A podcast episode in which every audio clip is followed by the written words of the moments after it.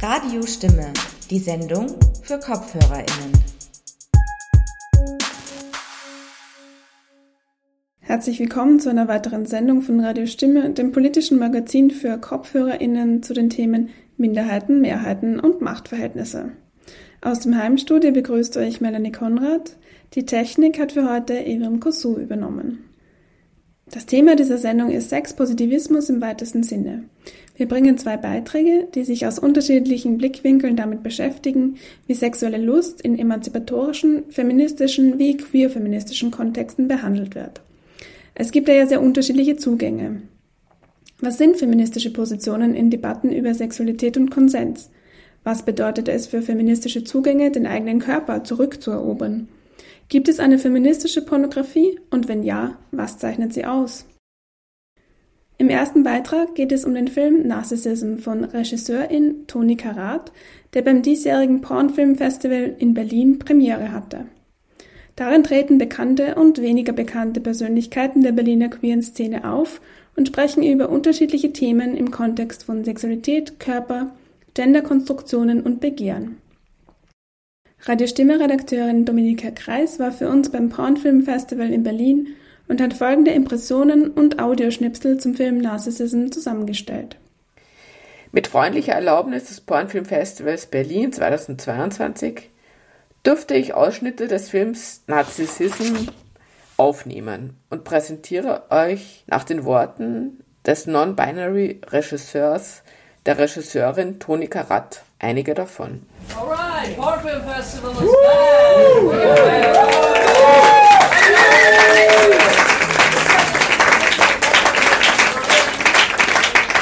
We're so happy you are here, and we have a very special opening film. It's a family film, it's a Berlin film, it's a world premiere of a porn Christmas, I would say. Because, funny, we know everybody in the audience this time of all four screenings so far. yes, we do know you. And we know everybody in the film, we know everybody in the book. And it, so it's, I declare this our official porn Christmas, and I say Merry Porn Festival.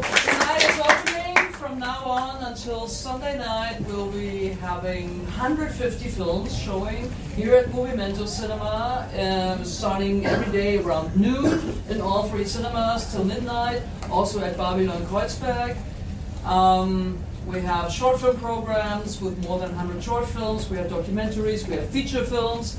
We have four awards this year again. We have the award for Best Feature Film, Best Short Film, Best Documentary Film, Last but definitely not least, the moment you've been awaiting, the reason why you're here, we're going to present, we're so excited to present the opening film, which as my colleague Manala said, it feels such a, has such a family warm feeling for us because it is a film that is documenting the self-love and narcissism of a very big part of the queer sex positive community here in Berlin. We're so excited. Please give me a big applause for director Tony Karatz.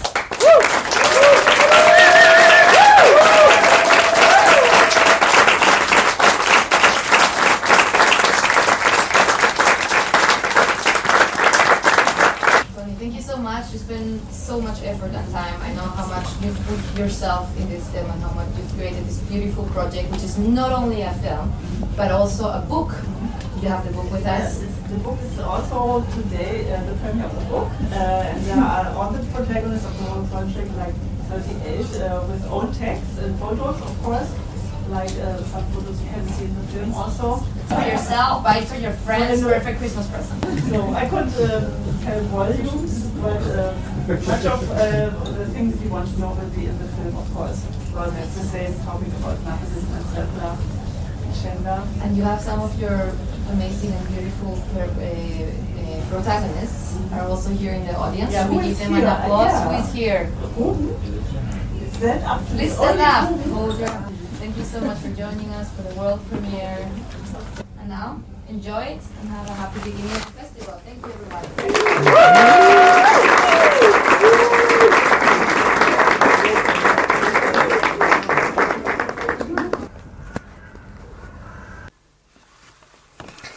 Nun werdet ihr Toni Garat im Film darüber sprechen hören, worum es sich inhaltlich handelt.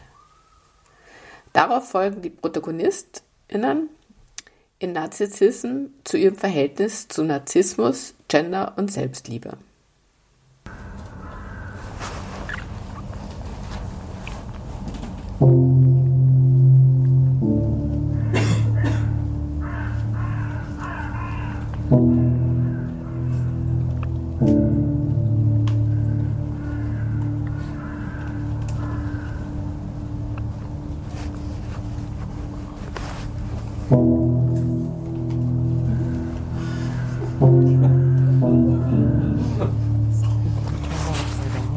Angefangen hat alles damit, dass ich ein Fotobuch machen wollte über Gender, Narzissmus und Selbstliebe.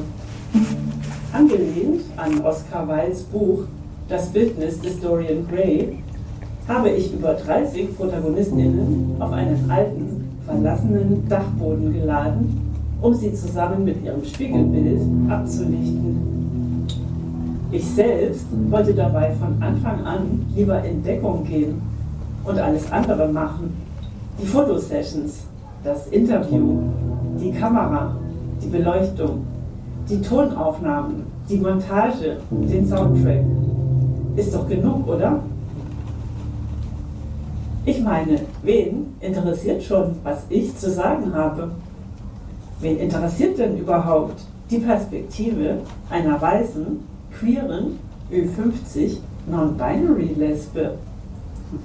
Und was genau steckt eigentlich dahinter, so geringschätzig über sich selbst zu denken?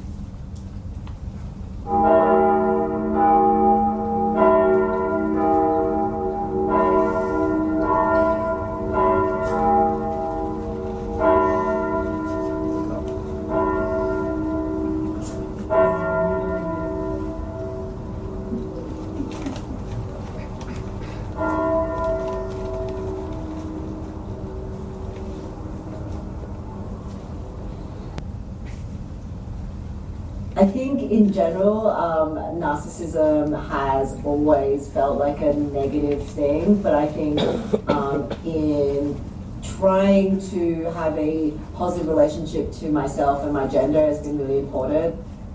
Ich glaube, dass äh, Narzissmus ein, äh, wichtiger Aspekt von Selbstliebe ist, äh, dass man den eigenen Körper lieben lernt, äh, besonders wenn er nicht der Schönheitsnorm der allgemeinen entspricht. Also für mich persönlich war das ganz wichtig, in meinem Narzissmus als Kind schon nicht eingeschränkt zu werden und dem nachgehen zu können, wenn ich das wollte. Ich habe als Kind schon getanzt. Ähm, man steht ja da die ganze Zeit vor dem Spiegel und schaut sich an und muss sich da auch schön finden.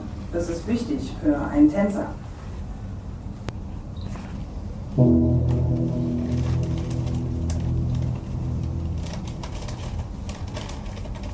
In der griechischen Mythologie verliebte sich Narziss in sein Spiegelbild. Ab dem 19. Jahrhundert musste er dann aber auch als Namensgeber herhalten für allerlei krankhafte, erotisch verderbte Störungen, die ein paar Männer wie Sigmund Freud, Havelock Ellis, Paul Necke, Otto Rank und andere bei ihren PatientInnen zu erkennen glaubten. Bei so viel geballter Alpha-Tier-Energie wurde natürlich wie immer auch darüber gezankt, wer erster war und vor allem, wer recht hat. Mal abgesehen davon, dass es nicht nur negativen Narzissmus gibt, wird der Begriff inzwischen so inflationär und schwammig benutzt, dass er deshalb in Zukunft so auch gar nicht mehr in der Liste der Krankheiten der WHO auftauchen wird. Ich persönlich weiß nur, dass ich häufig Menschen, die als narzisstisch gelten, irgendwie skeptisch gegenübertrete. Jedenfalls muss ich auch zugeben, dass ich mich unterschwellig erstmal etwas dafür gefeiert habe, für den Plan, in diesem Film eine uneitle Regisseurin zu sein. Aber wieso eigentlich? Was gibt es denn da überhaupt zu feiern? Also, was genau ist eigentlich mein Problem mit Narzissmus?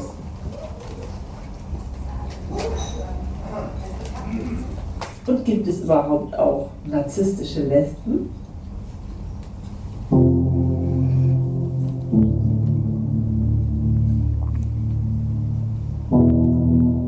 Wer darf eigentlich narzisstisch sein? Und wer nicht? The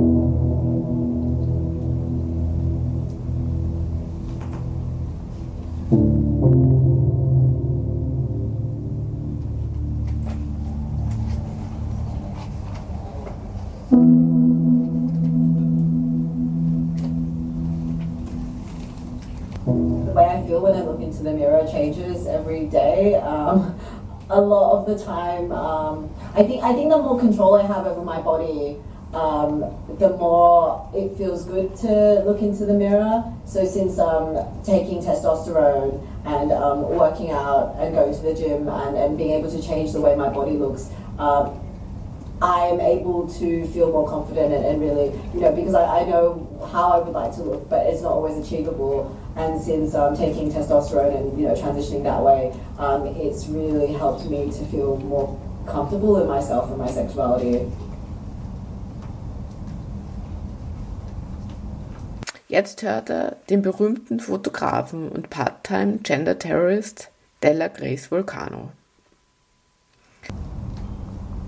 The way I'm using a mirror is more by photographing myself.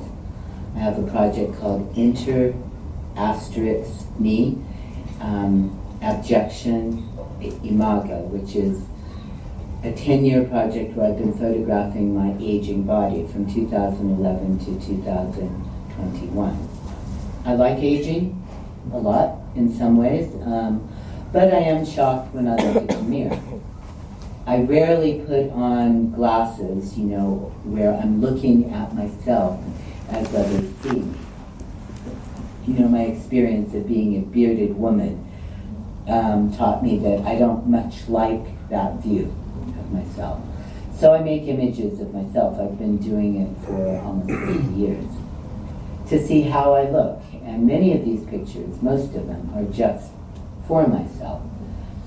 The portraits in Inter Me are almost like anti-self portraits. I spent a lot of time trying to find the right angle and pose myself exactly the right way in a camera so that I look good to myself. And I'm trying to let go of all of that. So thus, I grew a full beard to see if I could, but also for the project, I let my forest of hair grow on my back. Um, I hate back hair, but I'm letting it grow for art. And I want the pictures to be, even if they're not beautiful, I want them to be uncanny. I want them to be compelling. I want them to be something people have to look at because they don't even know what they're looking at. Um, yeah, so that's that's my take on aging. Um, and I would say that my take on aging is, in a way, the opposite of a narcissistic project. I would say that Interme is a, a whole poem to self love, loving oneself as one is, rather than trying to recreate your image um, as culture tells us is desirable.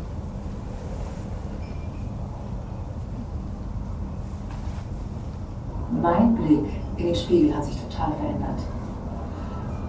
Früher war es eher ein kritischer Blick. Heute ist das ein Blick, manchmal eine Mischung aus verschämter Begeisterung zu Oh yeah! das ist wirklich, das ist ganz verschieden. Diese, diese leichte Verschämtheit manchmal ist natürlich ein Relikt aus den Zeiten, wo es nur um Kritik ging. Da schwingt aber schon was ganz anderes mit drin, nämlich irgendwie, ach, ich finde gerade gar nicht so sehr zu kritisieren. Und daraus entsteht dieser Blick vom, oh, guck mal da, wie schick. Und guck mal, wie die Haut glänzt. Und schau mal, der Muskel da. Das ist aber auch schick. Und das finde ich so genüsslich. I think people in general want to see themselves and to see themselves being seen. They want to feel seen. Um, and everyone is curious about how do I look. I mean, that there's a whole stage of childhood development called the mirror stage. Um, we don't put the negative connotations of narcissism and say, yes, children are not narcissistic, they're self involved, but that is actually something that a human needs to go through.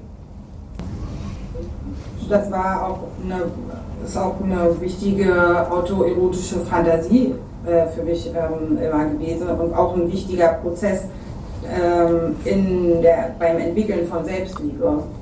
Ähm, mir und also mir selber sozusagen zu genügen. Das ist sozusagen auch nicht mal eine andere Person, die mein Spiegelbild ist, sondern einfach die männliche Version von mir selbst. Ich bin dann mit mir und vollkommen. Es fühlt sich gar nicht verboten an. Es ist unglaublich aufregend. Ich finde es klasse, mit meinem Spiegelbild zu vögeln. ich finde das wunderbar. Ich weiß jetzt nicht, ob ich mich als narzisstisch bezeichnen würde, aber ich bin auf jeden Fall eitel. Ähm, und ich habe insbesondere eine Schwäche für Insignien männlicher Eitelkeit, ähm, dicke Autos, ähm, dicke Uhren, gute Anzüge und sowas halt.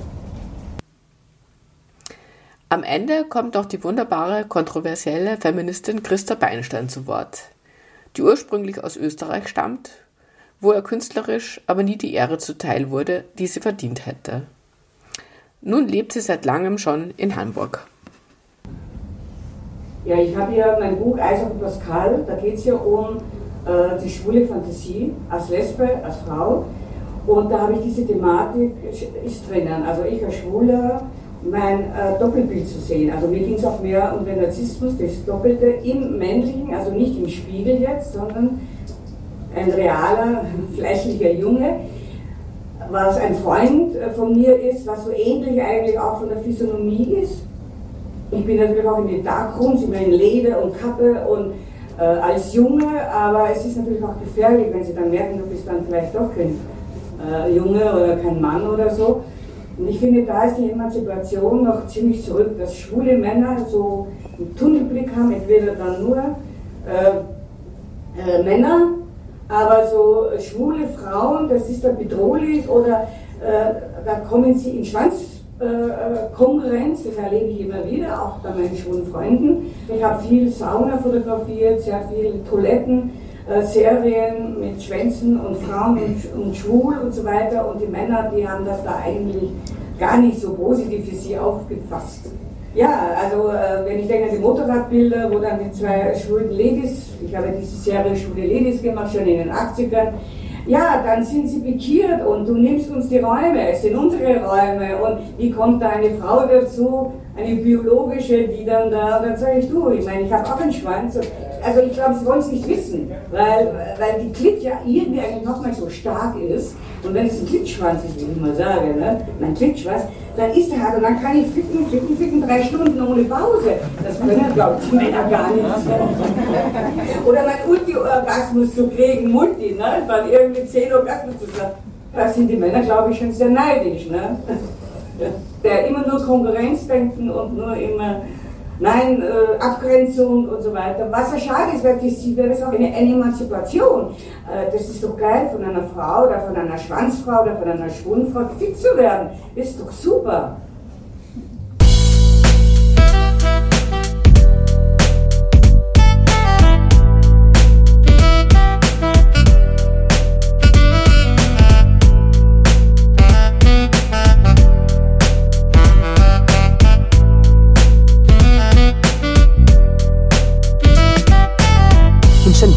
Que no puedes escapar es expulsar sobre una base tus verdades, compartir tus sentimientos, tus pesares, es otra forma de ver otras realidades y no sé cómo describirlo. Es una válvula de escape para un tipo así de tímido, que no sabe otra forma de contarte lo vivido y que a pesar de la vergüenza todo pasa con un micro, es pura magia.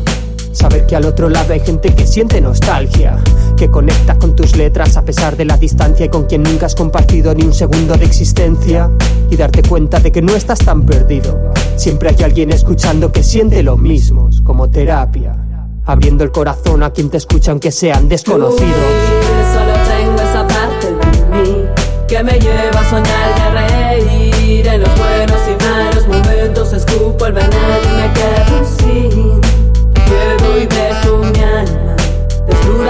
página blanca dispuesta a contarte la historia que cambia sin prisa y sin pausa Sin prisa pero sin pausa, solo fluyo por la vida aprovechando que esta se me escapa. De eso se trata, de encontrar la dirección y tener claras cuáles son siempre tus metas, siendo consciente de lo que realmente importa quien me acompañe, quien comparta. Que el camino siempre es fácil cuando hay gente que te aporta y no te lastra. Y gracias al rap tengo esta casta, la fuerza de alcanzar mis objetivos a pesar de lo que cuestan. Esa es mi gesta. Luchar por cumplir sueños fluyendo por esta senda y no es necesario que lo entiendas. Tan solo que respetes que es mi vida y por eso llevo mis riendas. Y no te rindas, que lo bonito es la fusión y el complemento de ideas que son distintas. Fluir, solo tengo esa parte de mí que me lleva a soñar y a reír en los buenos y el veneno y me quedo sin. Llevo y dejo mi alma desnuda para página blanca dispuesta a contarte la historia que cambia sin prisa y sin pausa. Solo siente lo que llevas dentro y déjalo salir y compártelo. Alguien más siente lo que tú, alguien más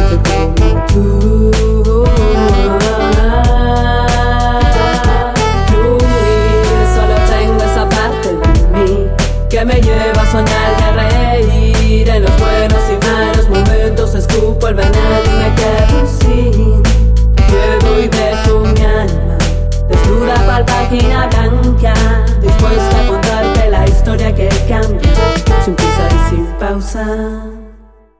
Wir hörten den Song Fluir von Nacidos de la Tierra. Davor hörten wir einen Beitrag von Radio Stimme Redakteurin Dominika Kreis über den Film Narcissism von Regisseurin Toni Karat, der beim diesjährigen Pornfilmfestival in Berlin Premiere hatte. Und es dreht sich weiterhin alles um Sex, genauer gesagt um Pornos. Wie können Pornos aus einer feministischen Perspektive betrachtet werden? Wie argumentieren Pro-Porno-Feministinnen und wie lauten die Gegenargumente von Anti-Porno-Feministinnen? Damit hat sich das anarchistische Radio von Radio Orange 94.0 schon 2012 befasst. Wir hören nun Auszüge aus einer Sendung, von der wir uns auch den Titel unserer heutigen Sendung geliehen haben. Die heutige Sendung eben mit dem Schwerpunkt Pornografie baut auf einem Text auf, der unter dem Titel Let's Talk About Sex Baby pro Sex pro Porno aus der ÖH-Broschüre Sex Sexual Politics ähm, basiert.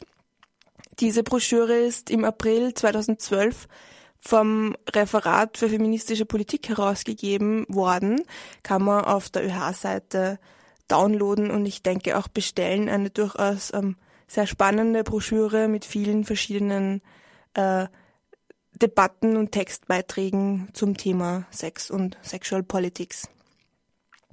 Außerdem möchte ich ähm, hinweisen auf die Textsammlung von Anarchismus.at unter der Rubrik Sexualität und Sexualität und Beziehung findet man einige Texte zu Pornografie und eben zum, zum feministischen, zu feministischen Diskursen diesbezüglich. Indem ich auch immer wieder von konsensualem Sex reden werde, möchte ich auf das Zustimmungskonzept verweisen, ähm, werde ich nachher noch ein bisschen erklären. Findet sich jedenfalls auf vielen verschiedenen Seiten im Internet, auf alle Fälle aber auf defma.blogsport.de, wo man auch die äh, wunderschönen Zustimmungsplakate ausdrucken kann und oder als PDF äh, downloaden. Genau. Um direkt ins Thema einzusteigen, Diskussionen über den eigenen Pornokonsum haben ja jetzt, egal ob im Freundinnenkreis, in Politgruppen, aber auch in den meisten anderen Zusammenhängen Seltenheitswert. Dominant, also zu dominant ist vor allem das Tabu über Schmuddelfilmchen, die zwar alle gucken, heimlich, aber was sich niemand zugeben traut. Zu groß ist vielleicht auch ein spürbarer, vermeintlicher Fragezeichen Rechtfertigungsdruck oder das sich erklären müssen im Zusammenhang mit der bekannten, aber schon auch verkürzten Erkenntnis, dass die Pornoindustrie Frauen diskriminiert und dass der dargestellte Sex keiner Realität entspricht. Es gibt ja immer wieder so Jugendstudien. Ähm, diese Woche gab es einen Beitrag in irgendeinem bürgerlichen Medium, ich weiß gar nicht mehr genau, wo ich das gelesen habe, wo es darum gegangen ist, dass ähm, durchschnittlich der und die 13-Jährige ähm, mindestens einen Porno schon äh, konsumiert hat und dass auch ganz viel Wissen um Pornos ähm, vorhanden ist ähm, und das so ein bisschen als, als Vorbild genommen wird. Ich meine, das ist jetzt auch keine neue Erkenntnis, aber dass einfach Porno sehr allgegenwärtig ist in den Köpfen von jungen Menschen, die auch damit aufwachsen und das vielleicht auch zu Aufklärungszwecken ansehen und das auch als Vorbild nehmen, dass so ihr Sex auszuschauen hätte. Was, ähm, wenn man mit jungen Menschen arbeitet und vielleicht sogar Sexualpädagogik-Workshops macht, ähm, sehr fatal ist, wenn man da mitkriegt, was da für ein Fehl- oder Falschwissen vorhanden ist.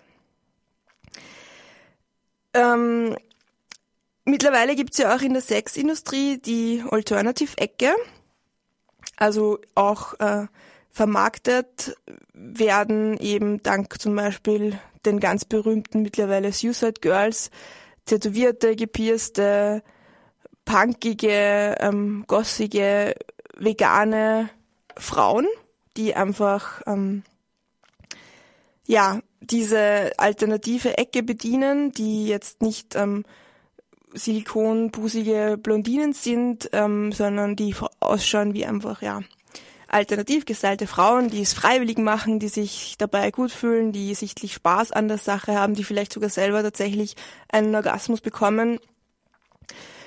Ähm, auch Filme, die ähm, ganz klar ein weibliches Publikum bedienen wollen, die ohne diesen obligatorischen äh, ins Gesicht der Frau abspritzen, Höhepunkt auskommen. Das ist ja im Mainstream-Porno ganz lang niemals ohne gegangen, um einfach zu beweisen, dass tatsächlich echter Sex passiert ist. Die Frage ist, gibt's wirklich feministischen, progressiven, emanzipatorischen Porno? Bedienen nicht auch Alternative Porns die gleichen Klischees der ewig geilen, ähm, fickwilligen Frau, die nur darauf wartet, dass äh, ein muskelbepackter dick und äh, schwanz, langschwänziger Hengst kommt, um sie in allen Farben und Formen durchzuficken. Also, wo ist der Unterschied zwischen guter und böser Pornografie? Ist der Unterschied die, die erkennbare Freiwilligkeit, die erkennbare Zustimmung der Frau, die einfach real und filmisch klar transportiert wird, die erkennbar ist für Konsumentinnen von Pornografie? Ähm, was gibt's da für Zugänge? Bevor ich, oder ist die Frage, ob ich diese aufgeworfenen Diskussionspunkte überhaupt beantworten kann, aber ähm, ganz wichtig ist jetzt mal ein bisschen Information über Pro-Sex oder Sex-Positive Feminism, ohne den eine Pro-Porno-Bewegung auch gar nicht zu denken ist. In den USA der frühen 80er Jahre hat sich diese feministische Strömung äh, entwickelt, die eben anfangs als eine Art Hauptthema hatte, die Entscheidung von Frauen zu verteidigen, die an Pornografie mitwirken bzw. sie konsumieren. Und ganz stark eben diese Pornografie ähm, ja, zu äh, zu konsumieren, daran teilzunehmen, ohne sich dafür diskriminiert oder als Opfer stigmatisiert zu sehen oder auch von, von außen, von Dritten stigmatisiert zu werden. Pro Sex aber ausschließlich als Pro Porno darzustellen, wäre ziemlich verkürzt und sehr unvollständig, einfach weil diese, diese Diskurse viel weiter gehen als jetzt polarisierende Debatten rund um Pornografie. Themenspektren umfassen bei Pro Sex oder bei Sex Positive Feminism neben diversen klassischen Sexualitätsthemen wie Aufklärung, Kampf gegen HIV und AIDS einen Gegenstandpunkt zur feministischen Kritik an der kommerziellen Sexindustrie, wie zum Beispiel die lustvolle Entdeckung diverser Sexspielzeuge oder, und das würde ich als Hauptmerkmal sehen, die Rückeroberung des eigenen weiblichen Fragezeichen Körpers. Dann haben lesbische, vorwiegend lesbische ähm, SM-Kreise die Diskussionen äh, bereichert mit Inputs zu den Themen Macht, Unterwerfung, Gewalt, Bondage, Rollenspiel, haben Gegenthesen entworfen zur feministischen Vorstellung, dass SM, also Sadom Sadomaso-Geschichten prinzipiell sexistisch sein oder sein müssen, da ja stets Herrschaft im Spiel ist, wenn auch nur gespielte. Im Mittelpunkt äh, von Pro Sex äh, steht die Auseinandersetzung mit Sex und einem damit verbundenen positiven Bezug zum eigenen weiblichen Körper, der ja nach wie vor trotz oder, oder nicht nur nach wie vor, sondern noch immer ähm, trotz äh, propagandierten Schönheitswahn, normierten Sexualvorstellungen und einer jahrhundertelangen Tabuisierung der weiblichen Sexualität geliebt werden und schöne Gefühle bereiten kann. Also es geht um eine Rückeroberung, um eine Neudefinierung des eigenen Körpers als radikale Forderung, als radikaler Bestandteil von Pro-Sex. Dieser, der Kern dieses positiven Bezugs zum eigenen Körper, zum Umgang mit sich und seiner Sexualität ist die Stärkung der eigenen Persönlichkeit und des eigenen Selbstbewusstseins. Ähm, kleine Mädchen werden ja gerne in ihrer Erziehung und Entwicklung nicht so sehr darin bestärkt, ihre eigenen Wünsche, Begierden, Gefühle zu erforschen. Es ist oft das Gegenteil der Fall, also verdrängen, nicht drüber reden, da unten gut waschen, nicht damit spielen, keine schönen Gefühle zulassen. Ähm, genau, dann ist es auch so, dass einfach oft sexualisierte Gewalterfahrungen das, diese, diese, diesen, dieses nicht so gute Gefühl zum eigenen Körper ähm, weiter verstärken, dass dieses Selbstbewusstsein Nein zu sagen ähm, nie gelernt wurde, dass man die eigenen Grenzen nicht gut kennt, dass wieder, wieder nicht darüber geredet wird, dass es wieder tabuisiert wird, dass ähm, keine Selbstwertgefühle vorhanden sind. Dazu kommen dann natürlich immer auch gesellschaftliche Erwartungen, Vorstellungen, wie Sex zu sein hat, ähm, was dann einfach auch zur traurigen Tatsache führt, dass für viele Frauen und Mädchen Sex negativ besetzt ist, der eigene Körper verabscheut, gehasst wird und dass sich für die erfahrene Gewalt die Schuld gegeben wird. Ähm, diese Auseinandersetzung mit Sex und auch Pornografie und eben dieser neu zu lernenden Selbstliebe des eigenen Körpers kann jetzt nicht ohne den gesellschaftlichen heterosexistischen Kontext gesehen werden. Also Pro-Sex ist immer auch, meint immer auch eine, eine, eine Aufdeckung und ein Ansprechen und ein Beschäftigen mit sämtlichen negativen Dingen, die Sex hervorbringen kann ohne die Thematisierung von sexualisierter Gewalt ist Pro-Sex einfach immer nur die halbe Sache und führt zu einer sehr verklärten und romantischen Darstellung von Sexualität, die einfach keiner Realität entspricht.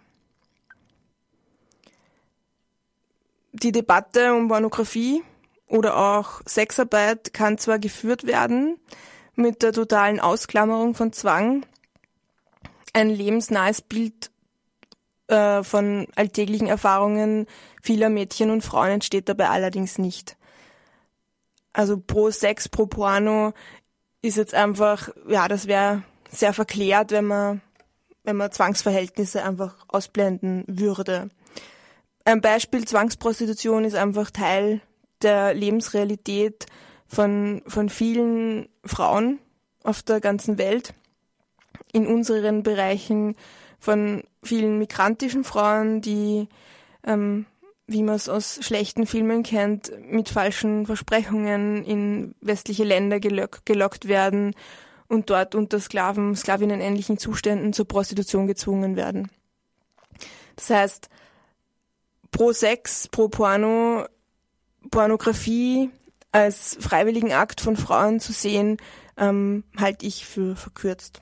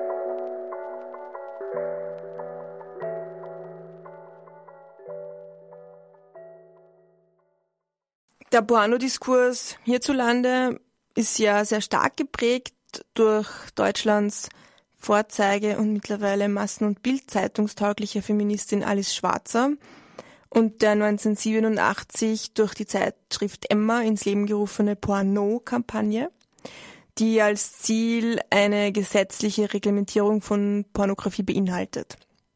Diese Kampagne läuft ähm, seit, eben seit 87 nach wie vor ähm, die Idee dahinter ist, dass Pornografie ausschließlich die totale Objektivierung von Frauen zum Inhalt hat, was frauenverachtend und äh, Frauenunterdrückung propagandiere, fördere und letztlich zu einem Anstieg der sexualisierten Gewalt gegen Mädchen und Frauen führe. Was, ähm, also das ist die These, die also wo es auch keine Umfragen, Forschungsergebnisse oder so dazu gibt. Das ist einfach eine These, die Emma ähm, allen, allen voran Alice Schwarzer einfach aufgestellt hat vor Jahren. Deklarierte antipornografisch orientierte amerikanische Feministinnen, wie zum Beispiel Catherine McKinnon oder Andrea Dworkin, stellen Pornografie in den Mittelpunkt der feministischen Erklärungsmodelle für die Unterdrückung von Frauen in der Gesellschaft. Die deutsche Porno-Kampagne schloss sich dieser Meinung an, sammelte Daten und Fakten zur These, dass eben die visualisierte Gewalt gegen Frauen in Pornos die Hemmschwelle für Gewalttaten gegen Frauen in der Realität drastisch heben würde. Eben, wie gesagt, schon vorhin bis dato ist diese Behauptung nicht belegt, da für Gewalttaten gegen Mädchen und Frauen vielfältige und differenzierungswürdige Faktoren zum Tragen kommen, als wie jetzt zu sagen, okay, Pornografie ähm, löst Gewalt aus. Das kommt in etwa der Debatte um ähm, Ego-Shooter, Killerspiele lösen Amokläufe aus. Also ist auch eine sehr verkürzte und einfach, ja, sagen wir so, falsche Darstellung. Ähm, was bei der feministischen Kritik an Pornografie ausgelagert wird, ist die Idee, dass das Bildmaterial zur Erregung auch von Betrachterinnen dienen kann und dass aufgrund der riesigen Bandbreite der Pornografie am Markt zu einem nicht kleinen Teil mittlerweile Frauen, Lesben, Trans, Inter, Schwule äh, und so weiter zu den Kunden und Kundinnen zählen. Es gibt die nicht heterosexistischen, nicht penetrationszentrierten Szenen ohne ähm, eben habe ich auch schon gesagt, ohne Abspritzen ins Gesicht der Frau, ohne festgehaltene Köpfe beim Blowjob, gibt's millionenfach auf den einschlägigen DVDs, Internetseiten oder ja, Sex oder bei kommerziellen Sexchats. Pornografie und vor allem oder vor allem voran ähm, SM, Bondage, Fetische spielen ganz bewusst mit Macht, mit Unterwerfung, mit dem Überwinden von Widerständen. Es gibt Hardcore-Produktionen äh, wie zum Beispiel Sex and Submission, wo eine Frau, genau, und jetzt werde ich ein bisschen expliziter, damit wir auch, ähm, ein, damit ich das auch ähm, an einem Beispiel erklären kann, wo eine Frau ähm, von einem oder mehreren Männern gequält, gefesselt, geschlagen, mit Dildos, äh, Schwänzen und anderen Hilfsmitteln penetriert wird, vor allem sehr hart angefasst wird. Und das Spannende daran ist, dass es ein klar, ein klar erkennbares Einverständnis aller Beteiligten gibt. Also die wirklich, wenn man sich das mal anschaut, die Szenen sind teilweise unglaublich brutal. Also ganz sicher gefallen auch einfach ganz sicher nur Menschen, die auf sowas stehen.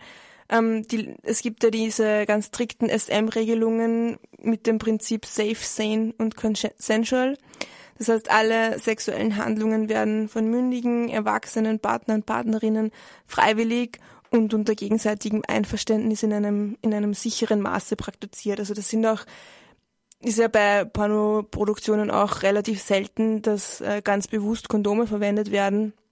Das heißt, das ist nach diesen Grundsätzen auch immer auch dabei. Also das Verwenden des Kondoms direkt eingebaut in den Film. Am Ende der Videos sieht man dann immer wieder auch Darsteller, Darstellerinnen nach diesen erlittenen Sessions ähm, in vertrauten Situationen, Umarmungen, ähm, sitzen gemeinsam auf der Couch, ähm, die diese aggressive Darstellung der Unterwerfung der Frau und auch äh, diese, diese gespielte, ausgelebte Gewalttätigkeit dadurch, die einfach gebrochen wird und so diese SM-Sequenz unmissverständlich als Rollenspiel äh, deklariert. Alice Schwarzer äh, vertritt nach wie vor die These, dass es keine Frau mit sadomasochistischen Neigungen geben würde und dass diejenigen, die es propagieren würden, mit dem Feind, das heißt mit Männern kollaborieren würden. Ja, kann man sehen, wie man will. Ich würde sagen, Lust und Begehren sind wie Menschen an sich einfach unterschiedlich. Ähm, Menschen stehen auf unterschiedliche Dinge im Bett oder anderswo. Pro-Sex-Feministinnen wehren sich vor allem dagegen, dass sie aufgrund ihrer körperlichen Begierden, die eben vielleicht nicht nur aus zärtlichem Streicheln, Blümchen-Sex bestehen können, von der Anti-Porno-Kampagne, von, Anti von den Anti-Porno-Aktivistinnen als Komplizinnen des Patriarchats betrachtet und so auch äh, verachtet werden. Und ihnen wird ja auch gerne der feministische Zugang, der Feminismus an sich abgesprochen. Im Zuge der Porno-Kampagne, also Porno-Kampagne, ähm, vor allem auch in diesem Kontext dieser Diskussion glitoraler versus vaginaler Orgasmus wurde überhaupt penetrierender Sex als frauenverachtend verurteilt. Zur, zu dieser Debatte kann man vielleicht sagen, dass der vaginale Orgasmus lange Zeit in wissenschaftlichen Diskursen, also jetzt in, in Mainstream, Mainstream wissenschaftlichen Diskursen als das höchste sexuell zu erreichende Glück aller Frauen diente oder galt und damit als Rechtfertigungsstrategie vieler Männer diente, die dachten, dass nach diesem klassischen rein-raus Rumgeficke alle Beteiligten zufrieden sind. Dass das offenbar noch immer viele glauben, habe ich vor kurzem gerade in einem aktuellen Buch gelesen, nämlich äh, ein Buch, das ich äh, in der feministischen Buchhandlung Chicklit gekauft habe.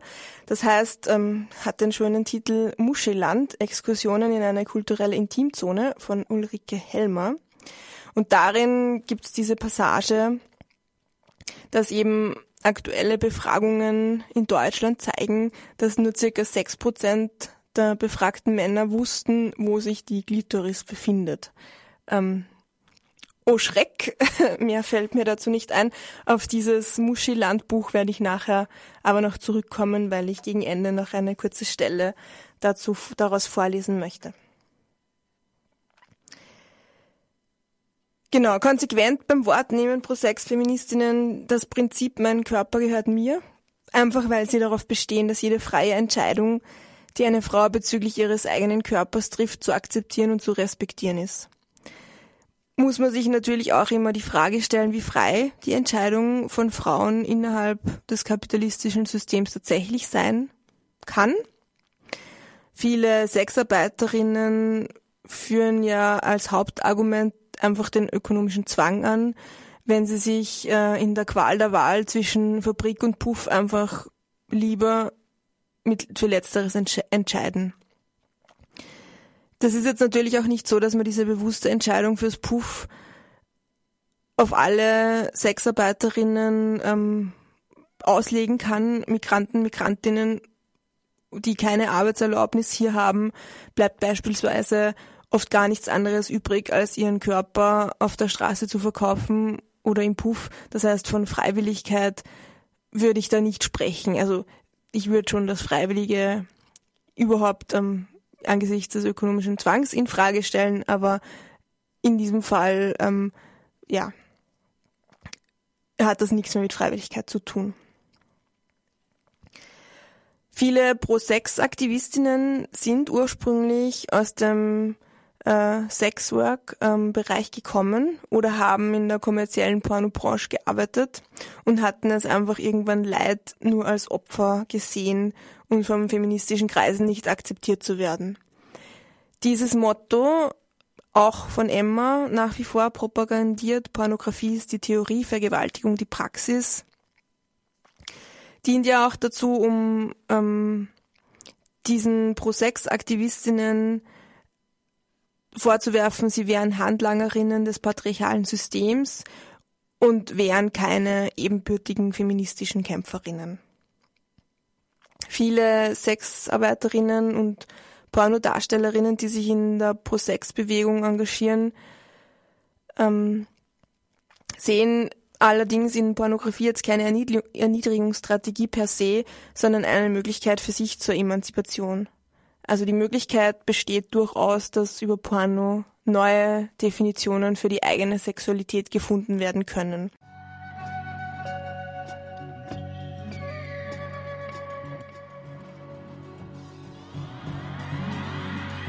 Sip a Henny in a Sprite, find the magic of the night like Alakazam. Tell them run it like a red light, pedal to the metal, it's out of your hands. It be the rabbit in your headlight, uncle like Sam. One, two, one, two, Sam Adams hands. With a bottle in a can, and now we're in the gram. Understand, we light it up a cheap rocker, cheap vodka. Spitting at beatboxes, wake up drunk and eat costas. Eat process, we be lifted at Mikasa. Doing shots or whatever we got to feel it proper. Get lost in the rhythm when the cheap rum hit him, and he finished, and he lit it, and he breathed all in it. And he stumbled on his sentence, and he fell up on his words. Parked half on the curb, can't remember what occurred. It's hard to see the magic when your vision isn't blurred.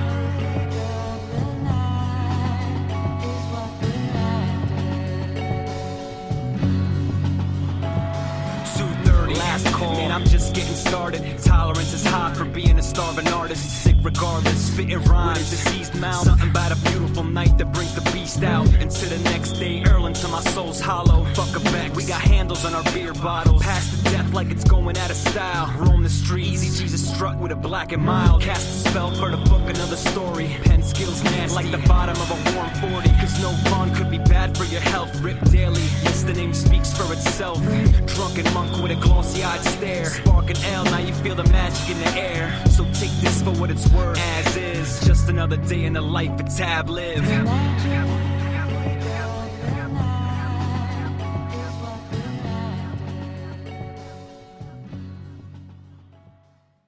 Ich wollte jetzt noch ähm, die klingenden Namen von Pro-Sex-Feministinnen wie Susie Sexpert oder Annie Sprinkle äh, anbringen, die ja in ihren Büchern, Videos, Performances schon zeigen, wie Porno auch, wie Porno anders sein kann, wie befreiend sich Rückeroberungen des eigenen Körpers anfühlen können. In Pro6 steckt viel Potenzial, ein differenzierter Blickwinkel auf alles, was mit Sex assoziiert werden kann ähm, und einfach spannende Debatten und Diskussionen äh, zum Thema Sex, über das man ja niemals zu viel reden kann. Also in kritischer Selbstreflexion kann ja auch stets oder sollte auch stets das eigene Begehren hinterfragt und begutachtet werden. Also und im Sinne dieses Topics ähm, und auch des Anfangssongs Let's Talk About Sex Baby ist es einfach ja immer gut äh, und schön und lustig über Sex zu reden. Also wo auch immer in der Beziehung, mit dem One-Night-Stand, mit den Freundinnen, in der Politgruppe, einfach damit unser Sex genau das wird, was wir haben wollen. Also in welcher Form auch immer. Ähm, dazu auf das schon anfangs erwähnte Zustimmungskonzept äh, nochmal kurz ähm, verwiesen. Zustimmungskonzept will einen lustvollen, lustvollen Umgang äh, mit, dem, mit, dem, mit Sex ähm, vermitteln.